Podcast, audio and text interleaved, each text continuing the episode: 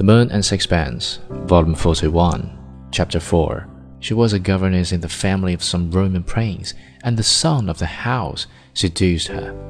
She thought he was going to marry her. They turned her out into the streets neck and corp. She was going to have a baby, and she tried to commit suicide. Stroeve found her and married her. It was just like him. I never knew anyone with so compassionate a heart. I had often wondered why that ill assorted pair had married, but just that explanation had never occurred to me. That was perhaps the cause of the peculiar quality of Dirk's love for his wife. I had noticed in it something more than passion. I remembered also how I had always fancied that her reserve concealed I knew not what, but now I saw in it more than a desire to hide a shameful secret. Her tranquillity was like the sullen calm that broods over an island which has been swept by a hurricane. Her cheerfulness was the cheerfulness of despair. Strickland interrupted my reflections with an observation that profound cynicism of which startled me.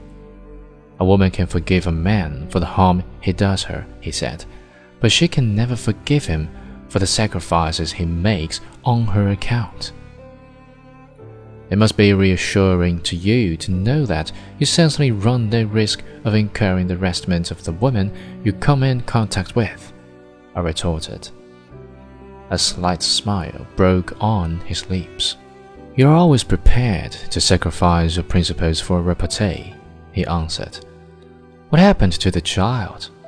Oh, it was stillborn, three or four months after they were married. Then I came to the question which had seemed to me most puzzling. Would you tell me why you bothered about Blanche Stroeve at all? He did not answer for so long that I nearly repeated it. How do I know? he said at last. She couldn't bear the sight of me. It amused me. I see,